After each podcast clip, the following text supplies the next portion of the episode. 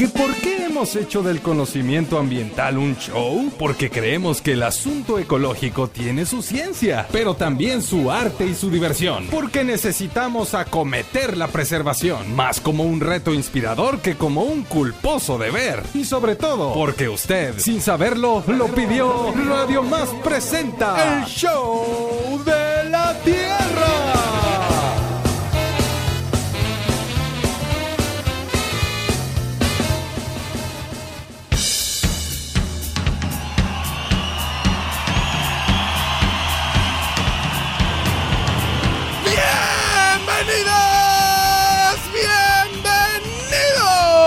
Al único programa que te recuerda que por más provecho que le saques, nunca será sustentable crear vida usando muerte, sino que el equilibrio se logra con conocimiento, conciencia y una pizca de amor.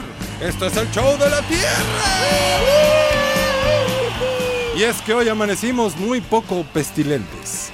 Y mucho menos pesticidas. Pesticida es el que mata de tan feo que huele. Exacto. Exactamente. Mata- ¿Y saben por mata qué? Pero ¿y saben por qué no amanecimos así? No, yo no tengo idea, ¿ustedes? Pues porque sí. Y porque tenemos un programón, échenle nomás hoy, aquí, en el escenario del Show de la Tierra. Nos visita un grupo de estudiantes que no solo vislumbran el futuro, sino que andan queriendo mejorarlo. Recibamos con un fuerte aplauso estudiantes de la maestría en Ciencias Agrícolas de la UB, la investigadora en área de biotecnología, Claudia Catalina Ramírez Machado venga, Claudia.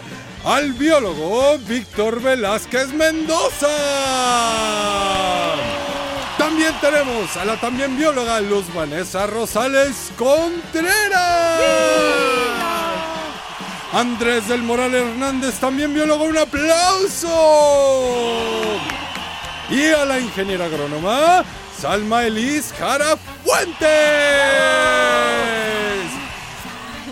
con quienes estaremos platicando sobre la sustitución de productos agroquímicos para la eliminación de pesticidas, entre otras y muchas cosas más.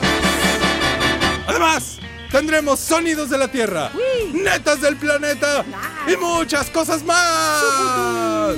Y ahora, muevan sus caderas radiofónicas porque queda con ustedes una mujer que espanta cochinillas, dispersa plagas y hasta pájaros del alambre.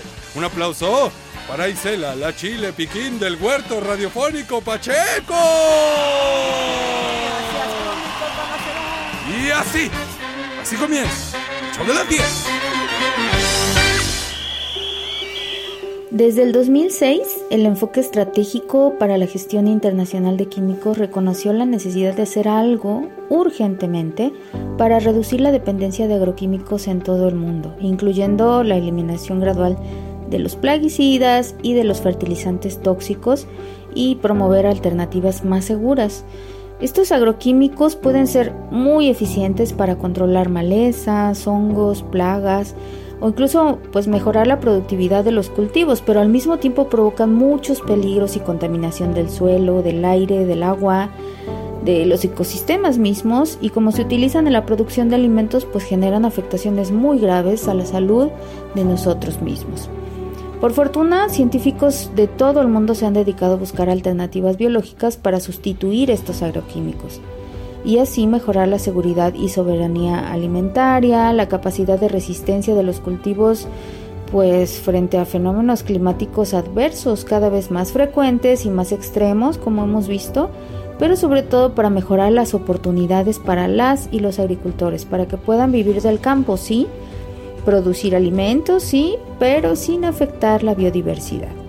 Y para muestra, un botón. Hoy tenemos como invitados en el Show de la Tierra un grupo de estudiantes de la maestría en Ciencias Agropecuarias de la Universidad Veracruzana, quienes desde sus trabajos de campo y laboratorio buscan demostrar que sí se puede hacer una agricultura mucho más sustentable desde hoy.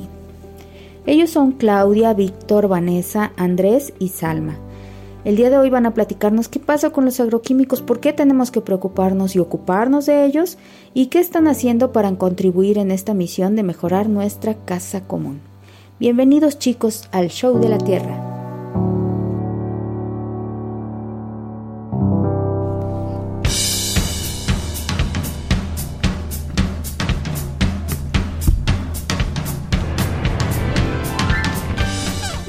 Muchas gracias Bruno Guerrero contra el virus de la tristeza de los cítricos rubio. Ese es tu nombre largo. Y gracias a todo el público showcero que se hermana con nosotros esta mañana en esto que es el show de la tierra. Ciencia, arte, cultura, ambiente y por supuesto diversión a través de la señal de Radio Más. Y ya escucha usted, hoy tenemos un estudio lleno de jóvenes de la alegría de la juventud. A ver, que se escuche la alegría de la juventud para que vean que no miento. Eso, una risita, muy bien chicos. Si no, dos puntos menos. la maestra Edith Escalón que nos da la bienvenida también esta mañana. Gracias a nuestra querida Edith Crisopa Escalón eh, gracias por ser una cómplice de esta causa showcera hoy, pues dedicada a un tema sumamente importante y en tiempos también en los que se discute tanto en el mundo y en un país como el México acerca de los efectos del uso de los agroquímicos, de los eh, insecticidas y conocer digamos, aquí en este programa, como ustedes lo saben, estamos a favor de la difusión y la divulgación de la ciencia, en este caso esta que contribuye a difundir alternativas biotecnológicas para la producción y sustentabilidad, tanto en el sector agropecuario como el forestal. Son parte de los temas que compartiremos esta mañana con nuestras invitadas y nuestros invitados y de verdad que enorme dicha, pues esto que hoy estudiantes de la maestría en ciencias agropecuarias de la Universidad Veracruzana se encuentren con nosotros, nos interesa mucho escuchar su pensamiento, su compromiso con estos temas eh, y también pues su propia reflexión. Ellos digamos que de manera común ahora mismo los une este posgrado, pero cada, cada uno de ellos tiene su propia historia, viene de un lugar y va en una dirección. Así que queremos que se presenten con la familia Showcera antes, antes de entrar de lleno en la materia y comenzamos por acá con nuestra compañerita Salma. Adelante. Hola, ¿qué tal? Mi nombre es Alma Jara, soy ingeniera agrónoma y actualmente estoy eh, cursando la maestría en ciencias agropecuarias en la Universidad Veracruzana. Y, ¿De dónde eres, Alma? ¿De dónde eres? ¿Qué licenciatura tienes? Y, y, cuáles son los motivos por los que a ti te interesan estos temas? Sí, claro que sí. Bueno, eh, yo soy proveniente de Minatitlán, Veracruz. Eso, saludos al sur. Así es. Y bueno, a mí me interesa ya que pues hoy en día sabemos que la agricultura es de suma importancia porque pues de ahí viene todo, viene nuestros alimentos de los que nos llegan hasta en la mesa y es muy fácil de, producir incluso en nuestros hogares. Pues muchas gracias Alma por acá. Hola, muy buenas. Pues yo soy Claudia Catalina Ramírez Machado, también ingeniera agrónoma. Me formé en la Universidad de Granma, en Cuba y pues también actualmente estoy trabajando en la rama de la biotecnología, por eso también me interesó mucho esta, este posgrado, ¿no? esta maestría en ciencias agropecuarias acá en México y pues sí, he tenido la oportunidad de conocerlos y me da mucho placer. El placer es nuestro recibirte aquí. Entre Cuba y México todo es bonito y sabroso, así, que bienvenida a tu casa, a tu tierra, compañera. Y pues sí por Cuba, siempre diremos sí. por Cuba y por juventudes como la que tú representas esta mañana. Muchas gracias. Bienvenida. Hola, buenas tardes. Mi nombre es Vanessa Rosales. Eh, soy proveniente de Ciudad Mendoza. Saludos a las montañas, a las altas montañas. Qué paisajes tan hermosos, ¿verdad? Sí, en Ciudad Mendoza. Sí, el valle. Exacto, sí, sí, de acuerdo. Este, soy licenciada en biología, también pues soy estudiante de la maestría en ciencias agropecuarias y a mí me interesó mucho estudiar esta área porque en la licenciatura tuve una oportunidad de hacer una estancia de investigación y fue ahí en donde, donde me llamó mucho la atención todo como esta, este mundo de la investigación y aún más enfocado a todo esto agronómico. Claro. ¿Tu familia qué se dedica en Ciudad Mendoza? Mi papá es doctor y mi mamá es psicóloga. Ah, ah mira, ya, ya creciste eh, en un contexto de ciencia. Sí. Y qué bueno que ahora en este caso desde las ciencias agropecuarias también te estás sumando pues a temas, insistimos, tan relevantes y que en algún momento se encuentran, fíjate, también con la medicina humana y con la salud humana. La salud de los ecosistemas pues eh, repercute muchísimo también en la salud humana y viceversa, estamos interconectados, ¿cierto? Sí, claro. pues qué gusto recibirte. Gracias. Por acá. Bueno, mi nombre es Andrés del Moral Hernández. Yo, igual manera, soy biólogo de aquí de la Facultad de Biología de Jalapa. Em, trabajo en el Laboratorio de Biotecnología y Productos Naturales, igualmente en la Facultad de Biología. Un saludo para mis compañeros, el doctor Armando Lozada García y mis compañeros que pues me han apoyado mucho.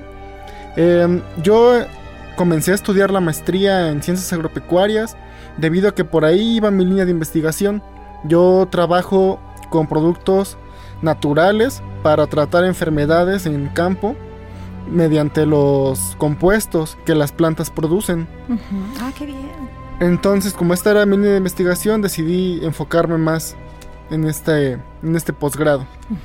Ah, pues qué interesante, Andrés. Queremos que más adelante nos des detalles, nos compartas ejemplos de algo de lo que estás haciendo ya y, seguramente algunos de los resultados que has logrado medir. Por lo pronto, bienvenido Muchas a este gracias. show de la Tierra. ¿Y por acá? Hola, buenos días. Eh, mi nombre es Víctor Velázquez. Yo vengo de la localidad de Chichicaxtle, de aquí del municipio de Puente Uy, Nacional. Tan bonito, saludos a Chichicaxtle. Eh, este, estudié la licenciatura en el Tecnológico de Úrsulo Galván. Ay, maravilloso. Y bueno, ahorita la maestría aquí en la Universidad Veracruzana. Ujú. Mi interés por la maestría comenzó durante mis estudios de nivel de licenciatura. Tuve la oportunidad de trabajar en diferentes proyectos de investigación e innovación tecnológica. Entonces, a partir de ahí, pues empezó mi, mi pasión por la investigación y, y todo lo relacionado con la biotecnología. ¿Y tu familia qué se dedica en Chichicaxtle? Mi papá es obrero, mi mamá ama de casa. Muy bien. Oye, ¿y ¿te ha tocado participar en estas eh, sesiones o jornadas del monitoreo de aves y algo así? Sí, Que es tan conocido sí. Chichicaxtle por Así esto, es. Sí, he estado ahí participando años anteriores con ellos. Qué maravilla. Estos son los temas y nuestros invitados esta mañana en nuestro show de la Tierra. Haremos una breve pausa, pero no le cambie, tenemos más. Hoy aquí estamos sumándonos a esta cruzada a nivel nacional e internacional a favor de la promoción de tecno- y ecología aplicada que contribuya pues eso a un mundo más sustentable y sostenible. Pausa y volvemos. Mientras vamos y regresamos de un corte, no esperes ni desesperes. Haz algo. Siembra un árbol, salva una especie, cambia un paradigma, repara una fuga, libera una tortuga, entretente en algo.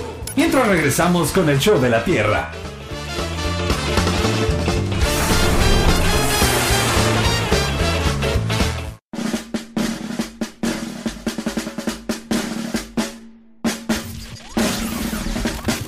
En la vida todos son ciclos.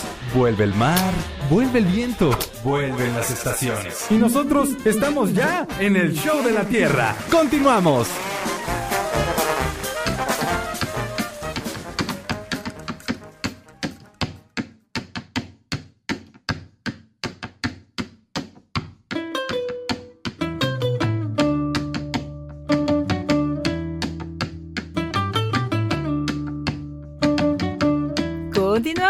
Show de la Tierra. Gracias por acompañarnos a través de la gran señal de Radio Más y desde Jalapa para el mundo. Hoy compartimos la voz, el pensamiento y el compromiso de juventudes comprometidas, juventudes que se profesionalizan en el área biológico-agropecuarias. Son estudiantes de la maestría en ciencias agropecuarias de la UB y nos están compartiendo, nos van a compartir eh, en esta mañana algunos temas sobre los cuales están investigando, investigaciones que están desarrollando tanto en laboratorio como en campo, apostando por la difusión de alternativas biológicas al uso de agroquímicos.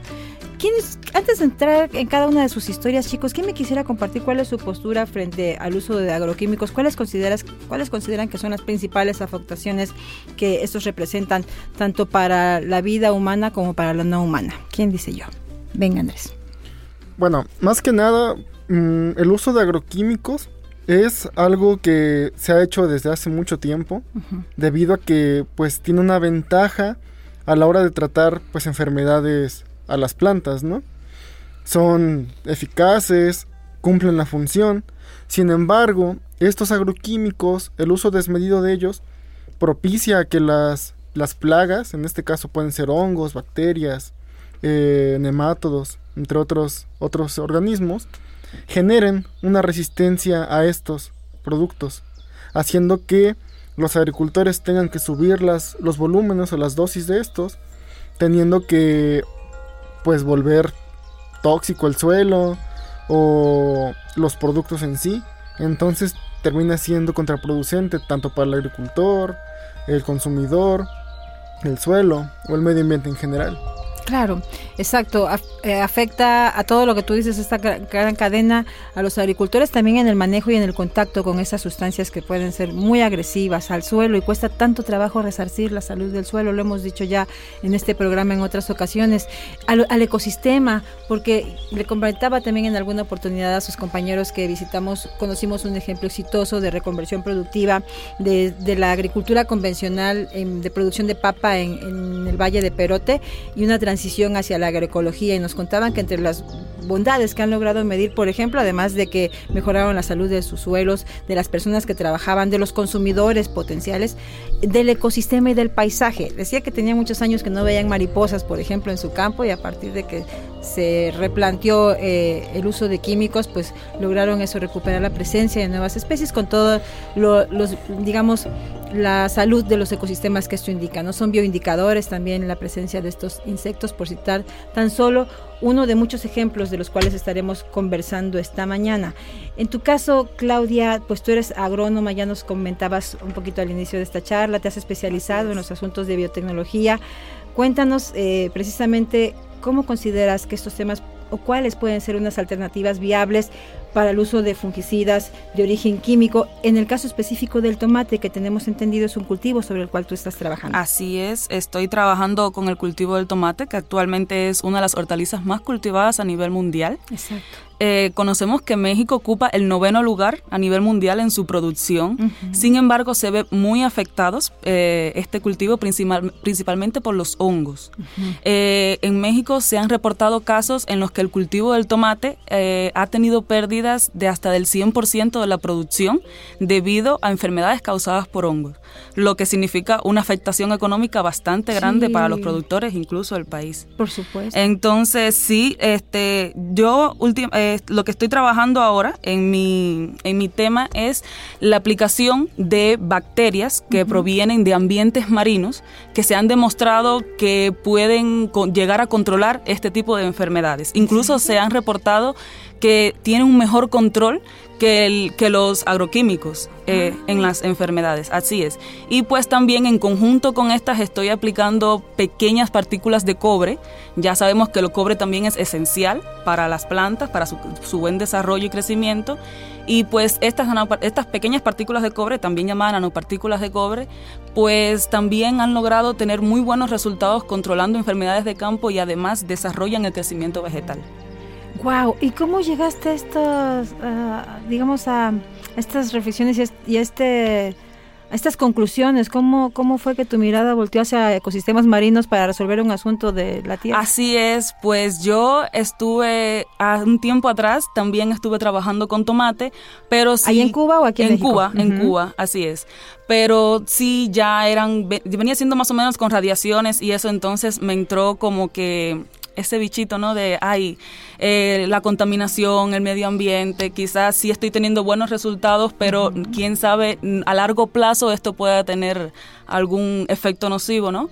Y entonces sí me puse a investigar un poco y pues eh, me, me puse en contacto con quienes son mis tutores actualmente y ellos están trabajando, son el doctor Luis Hernández Montiel, el doctor Roberto Chiquito. ¿De qué instituciones? El, doctor Roberto Chiquito es de la Universidad Veracruzana y ah, el doctor Luis Hernández Montiel es del SIGNUR allá en Baja California. Y también con el doctor Luis Hernández Adame, ahora son mis tres tutores quienes me van guiando.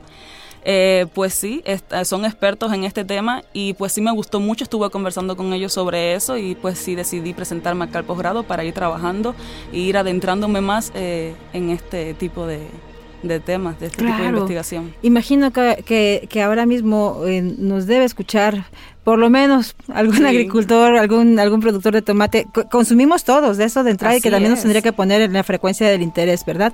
Pero eh, hay algunos casos de gente que está cultivando jitomate de forma controlada, con invernaderos, pero son gente que tiene una realidad y una economía que les permite eso.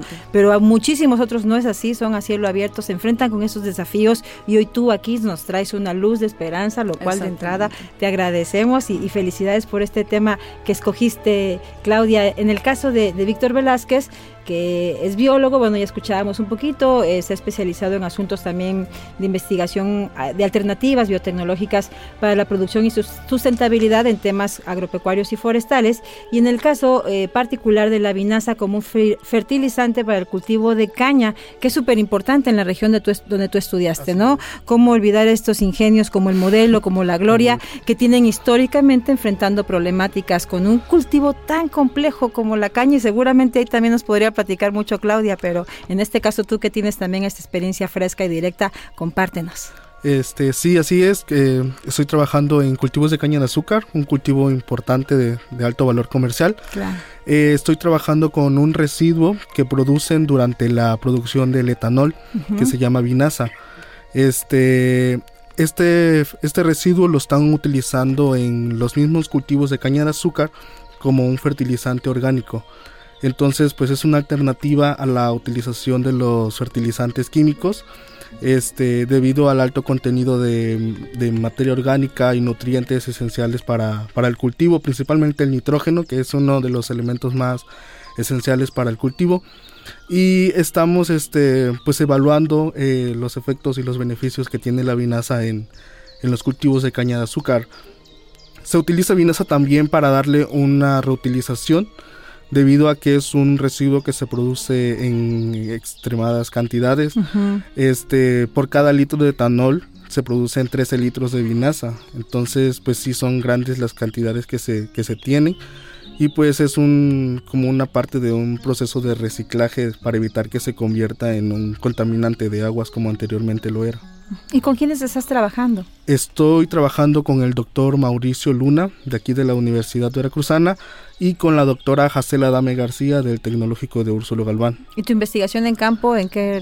es en localidades del municipio de Úrsulo Galván. ¿Y cómo ha sido la reacción?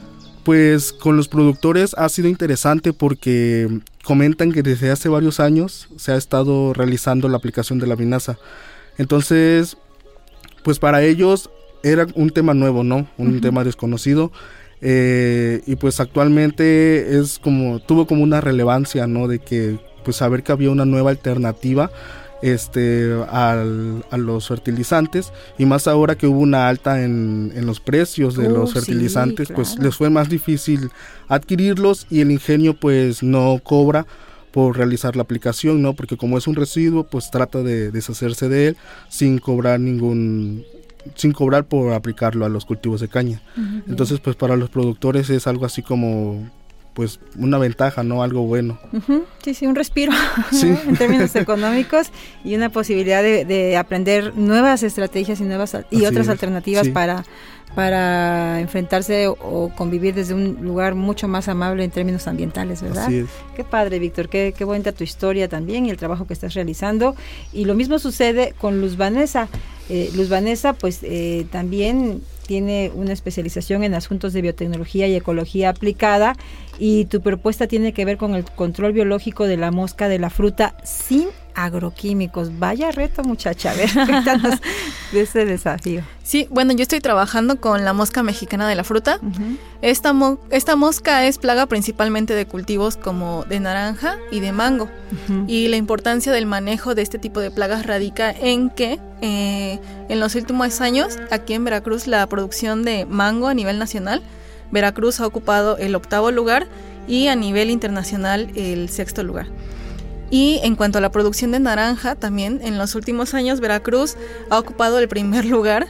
Entonces, este, Veracruz produce más de la mitad del resto del estado para México y México se encuentra en el quinto lugar de producción.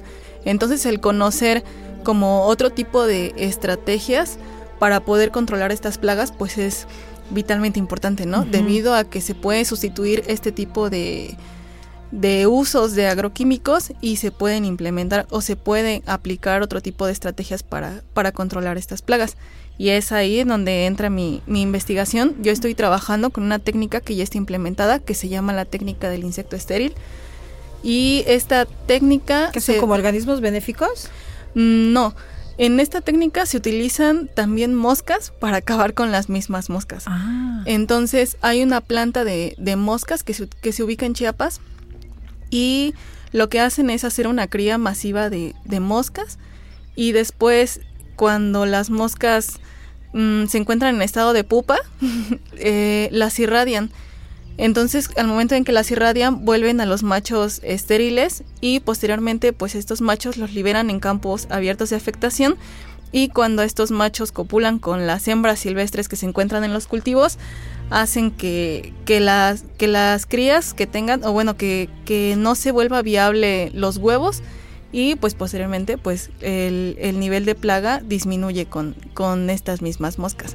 De hecho, se, me parecía como me llamaba la atención que justo un compañero de, de posgrado me comentaba que él trabaja con que él trabaja en campo y que unos unos este, compañeros suyos le comentaban que no entendían cómo si querían controlar las moscas utilizaban más moscas, ¿no? Entonces, creo que sí es importante como abrir o dar paso a la divulgación para que las personas conozcan otras alternativas y para que sepan que sí se puede hacer más cosas aparte de las cosas que pues ya todos sabemos y como comentaron mis compañeros es el uso de, los agroquímicos. Claro, además de lo convencional, hay, hay ahora mismo, por eso también fíjense que muchos sectores se, se, se apuestan o apuestan o promueven o insisten en la importancia de los recursos para la, genera para la ciencia, para la generación del conocimiento, porque ahora mismo hay gente en diferentes partes del mundo haciendo un trabajo sumamente importante como el que tú nos compartes esta mañana, Vanessa, y pues también compartirles a nuestro auditorio, a quien nos escucha, que ustedes, además de, de este posgrado en esta maestría en ciencias agropecuarias, son estudiantes eh, o esta charla sucede en un contexto de la materia de comunicación de la ciencia. Como bien dices, necesitamos divulgación, necesitamos difundir esos asuntos, porque los temas relacionados con la sanidad vegetal, con las plagas y las enfermedades, no conocen fronteras. Entonces, si bien es cierto que habrá un grupo de gente en Veracruz haciendo lo suyo, por, citar un caso regional, ¿no? Pues necesitamos socializar esta información con Chiapas y con Tabasco, con quienes colindamos, con quienes compartimos también problemáticas, en este caso con, con la mosca de la fruta y otras más, muchas otras. Pero ahorita vamos a, suscribirnos a esto. Y, bueno, creo que eh, este trabajo, eh, digamos, en la medida en que se difunda, puede lograr mm, de una manera más eficaz contener esta problemática que en términos de salud para las plantaciones es muy grave, pero también en consecuencia para las economías de los productores y los eventuales consumidores, ¿no, Vanessa? Sí, así es. Aparte, bueno, como comentaban, ¿qué es lo que le da el valor a algo, no? Porque muchos piensan, bueno, compro un agroquímico, lo aplico, pero pues después el daño, ¿cómo se repara? Sí. Entonces puede que a lo mejor la aplicación de ese tipo de, de, de innovaciones sea un poco más difícil, pero pues no va a tener tantas consecuencias y no va a haber mucho que reparar como en el caso de la utilización de los agroquímicos. Exacto, es más chamba, eso es un hecho. Es un asunto cultural también, eso es otro tipo de los controles, ¿no? El cultural. Y fíjense que tengo un cuate que dice que nadie se quita siglos de infamia de encima, o sea, esto no es accidental. Eh, durante muchos años se promovieron, no, no sé cómo lo conozcan allá eh, en tu tierra, eh, digamos, eh, este, estos temas de los paquetes tecnológicos, eh, Claudia, pero aquí en este país durante muchos años se promovía este uso desde el propio Estado, ¿no? Sí, sí, así es. así que esto no es espontáneo. Es una, a ustedes como una nueva generación les está tocando enfrentarse a una nueva problemática que nos hicieron otros que nos antecedieron. Ay, ya yo me sumo a la generación. Aprovecho la confusión. es que dicen que, decía Juan Carlos Sonetti, que a estas alturas del partido la juventud se, se pega por contagio. Yo ahorita me siento pues súper joven aquí con todos ustedes. Bruno, quítese la sonrisata. Tú también, amigo. ¡Eh! Entonces compartimos con contagio.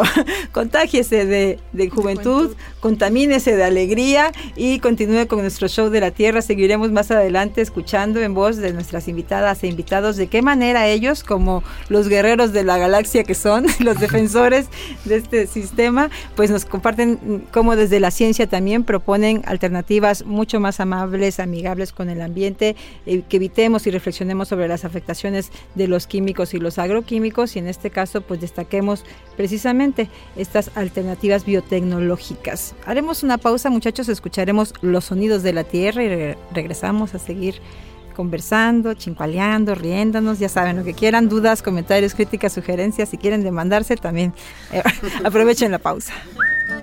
La tierra es la musa de una profunda canción de amor. Los sonidos de la tierra, con Rafael Campos.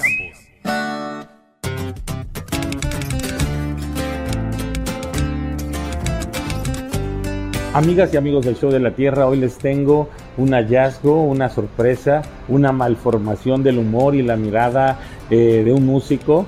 Esto se llama El Rey del Glifosato y es un narco corrido dedicado a otro tipo de veneno, eh, a otro tipo de, droga y de adicción, a un mal gusto creado. Y eh, lo interesante es que viene de la mirada de un cantante y creativo de Castilla, un, español llamado Carlos Herrero, que en el 2021 ganó con este, con este tema el premio del Humus Fest. Eh, el rey del glifosato nos lleva a ese México que no queremos ver, eh, que no nos gustaría ser, y también nos hermana con, la gente de España acerca de la, de la enorme preocupación sobre el uso de esta sustancia. No sé si decir disfrútenlo pero reflexionenlo, eh, guárdenlo donde haya que guardarlo y dijéranlo para hacer algo. Gracias y esto es el rey del glifosato en los sonidos de la tierra.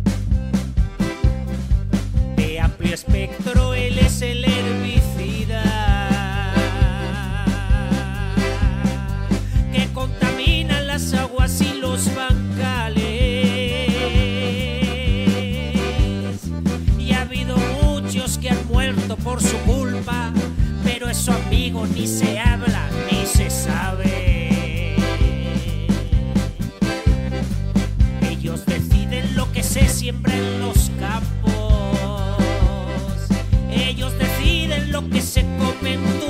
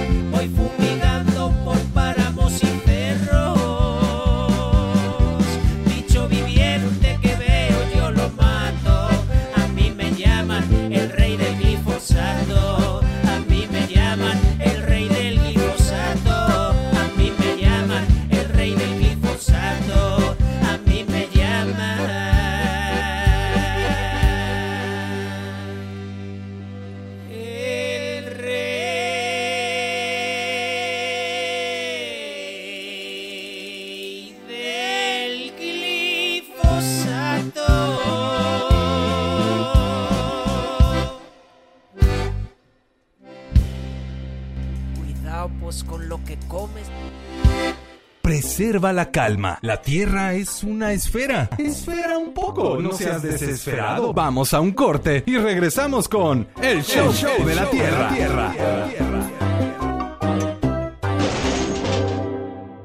¿Quién dijo que nos habíamos extinguido? Este tiempo solo nos sirvió para evolucionar. Ya estamos de regreso con el Show de la Tierra. Continuamos en nuestro show de la tierra. Gracias a Rafa Campos por traernos corridos hoy aquí a traer un corrido a nuestro show de la tierra. El corrido, que es un género musical que en algún momento fue y sigue siendo importante en nuestro país, pero en algún momento en los corridos se decía lo que no se publicaba en los periódicos. Entonces hoy nos invitan a reflexionar, sí, un poquito desde la sátira, la comedia de, del rey de glifosato, pero bueno, el asunto es la reflexión y, recordarle a quien nos escucha y si nos ha acompañado en el transcurso curso de la historia de este programa, pues hemos compartido información relacionada con el glifosato y recordar que el 31 de diciembre del 2020 se publicó este decreto para sustituir gradualmente el uso, la adquisición, la distribución, la promoción e importación del glifosato por alternativas sostenibles y culturalmente adecuadas para que permitan pues mantener la producción y resulten seguras para la salud humana y para la riqueza biocultural de, un país como México y del mundo entero, porque lo que se hace en términos ambientales en cualquier región del mundo eventualmente nos afectará a todos los demás.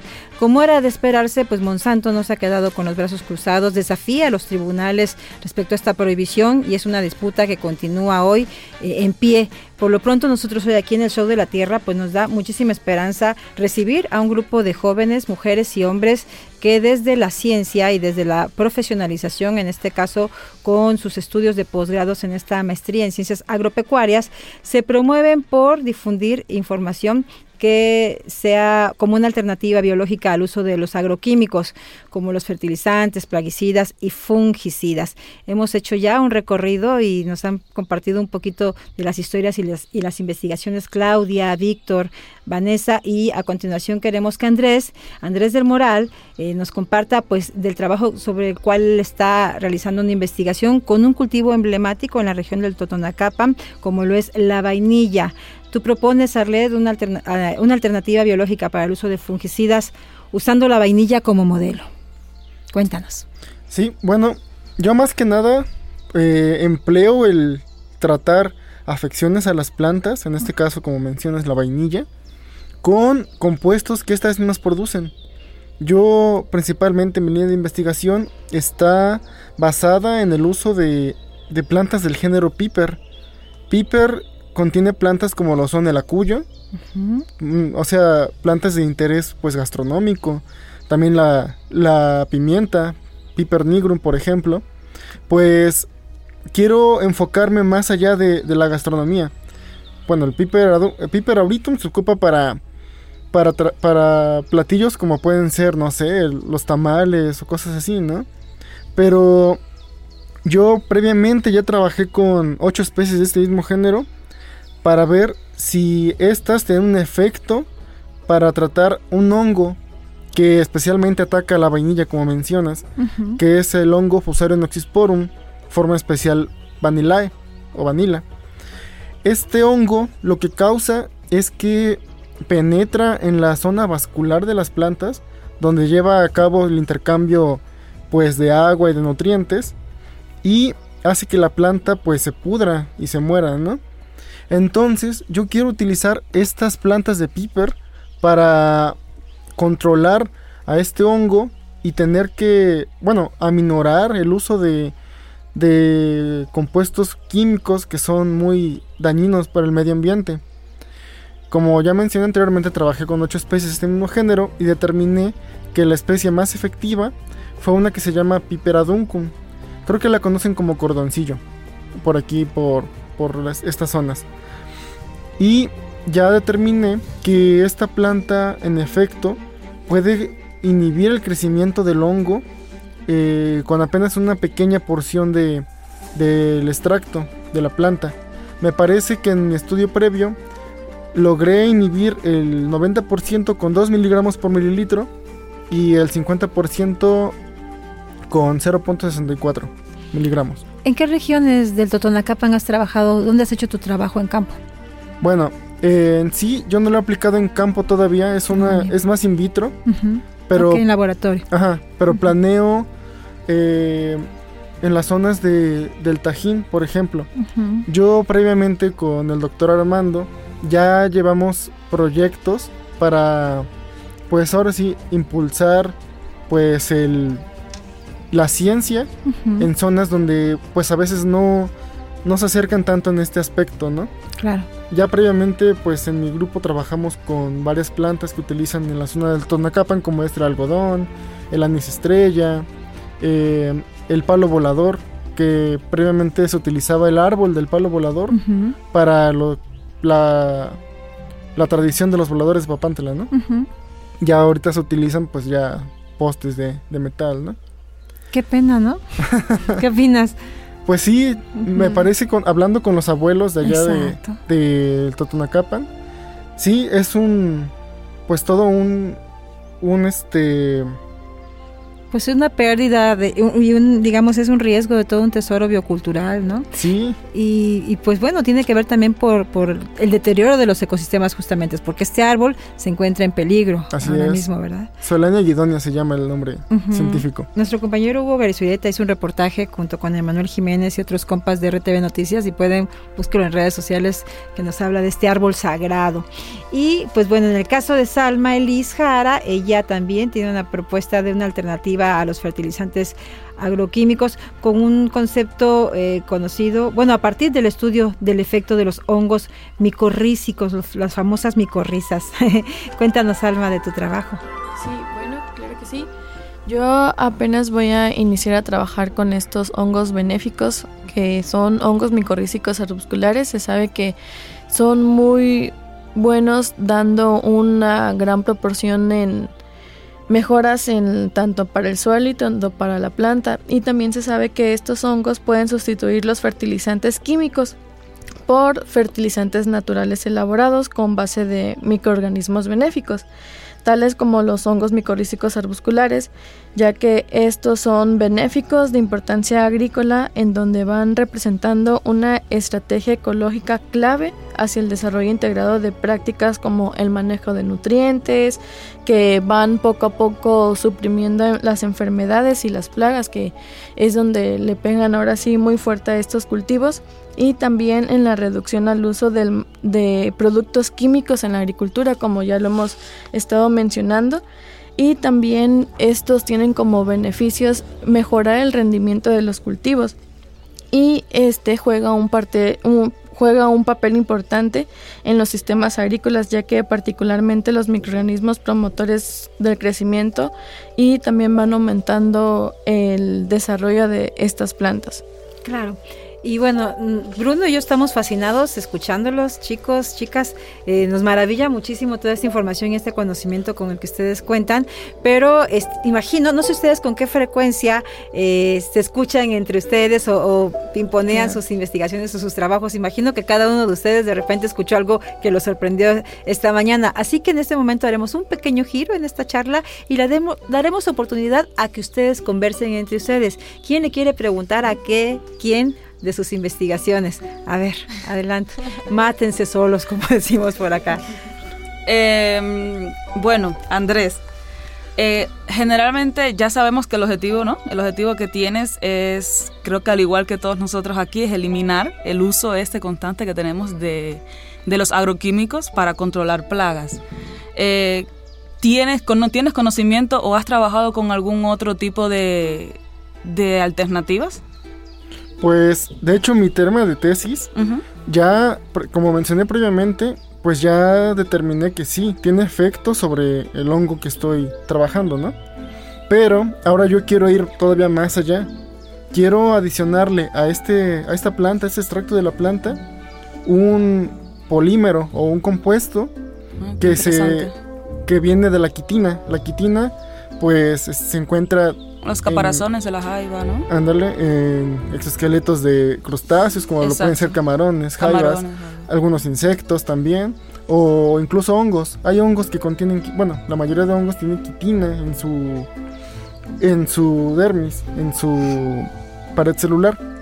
Entonces yo quiero implementar el uso de este, se llama quitosano, el, el compuesto, para ver si este aumenta todavía más la, la posibilidad de que inhiba el hongo, al hongo que en este caso es Postrenoxporum. Ah, sí, se me hace interesante porque es que yo también estoy trabajando con ese hongo que en este caso está afectando a las plantas de tomate. el Fusarium oxysporum es un hongo muy malo, sí, lo es. Sí, causa muchos daños, entonces por eso sí me interesa del tema de Andrés que es para ver qué, pues, qué otras alternativas sí se, se están investigando con respecto a, para el control de esta enfermedad, de las enfermedades que causa este hongo y pues también en otras plantaciones, ¿no? Sí, como menciona, o sea, es un hongo bastante agresivo. Muy agresivo. Y este contiene, de hecho hay como que mucha discrepancia. Dicen que hay varias especies de Fusarium oxysporum, o que oxysporum ya es la especie, pero es porque hay formas especiales. Sí. En este caso el que trabaja Claudia, trabaja es el con tomate, ¿no? Es licopersici. El mío es vanilla. Exacto. Hay muchos, está cocomolinum que ataca las cucurbitáceas, que son pepinos, sandías. Está radici que ataca los claveles. Entonces hay bastantes formas especiales. Sí, esa forma especial viene siendo más o menos que solo ataque el clavel, por ejemplo ese, o el, el mío, el pues solo me atacaría al tomate eh, ahí se han demostrado ¿no? también que se pueden, en un suelo que esté contaminado con este hongo, se pueden plantar otras plantaciones y no las afecta. Porque es que ese hongo está como que especializado solamente a atacar el tomate. Wow. Sí, es bien, es bien interesante. Súper interesante, súper interesante. Y escuchar también, pues, recordar eh, algo que también de manera frecuente decimos en este programa, las soluciones están, pueden estar basadas en la propia naturaleza, ¿verdad? Y, nunca soslayemos este conocimiento y este diálogo de saberes también que nos ha permitido esta mañana nuestro show de la Tierra. Estamos en la recta final, chicos, cerraremos con conclusiones y netas del planeta y ahora cambiamos el orden. Comenzamos con Víctor. Adelante, tu neta del planeta para despedir esta emisión? Mi neta del planeta es que la biotecnología es una herramienta poderosa que mejora la seguridad del suelo y la agricultura. Eso, bravo. Bravo, Víctor. Que se sienta. la flota te apoya. Andrés. Bueno, mi neta del planeta sería que las plantas son más poderosas de lo que creemos. Eso, de acuerdísimo, muy bien. Vanessa. Eh, mi neta del planeta es que implementar alternativas biotecnológicas puede prolongar la vida del planeta. Venga, súper de acuerdo. Claudia. Mi neta del planeta es, sí, parecida. Busquemos eh, nuevas alternativas al uso de agroquímicos. De acuerdísimo. Y para eso está la ciencia. Eh, bravo. Salma. Sí, bueno, la neta del planeta es que se debe reducir el uso de agroquímicos. Pues sí. ¿Y para eso qué proponemos? Nuevas alternativas, como en mi caso de estos hongos que son promotores, son benéficos para tanto para el suelo y para la planta. Eso, muy bien. Vienen siendo como unos superhéroes. Sí, de acuerdo, como lo son ustedes, chicos, son superheroínas, superhéroes, son nuestros guardianes de, la galaxia y en este caso de nuestro campo. De verdad, qué honor haberlos recibido hoy aquí en el Show de la Tierra. Les deseamos y les auguramos mucho éxito en sus trabajos profesionales, pero también en sus vidas personales, porque eh, se les nota la, la buena hondez. Y es momento de despedir respetando la tradición con la ciencia y la poesía en voz de Mauro Domínguez Medina. Explotar a gran escala es autohacernos la guerra. Si no damos a la tierra lo que el suelo nos regala, el petróleo nos señala que es el dinero una fuente, mas darle un uso inclemente representa un retroceso el progreso no es progreso si destruye el medio ambiente. Nos vamos, Bruno Campamocha Rubio. ¡Qué enorme dicha! Gracias por acompañarnos en este criadero de ideas humanas para el equilibrio con la naturaleza que fue el show de la Tierra. Gracias en la producción y conducción a la sacerdotisa del Chincual y la divulgación científica, Isela Pacheco. Gracias a nuestras invitadas e invitados por usar su tiempo y su energía de vida para encontrar alternativas para interactuar más equilibradamente con el suelo y con la vida. Muchas gracias.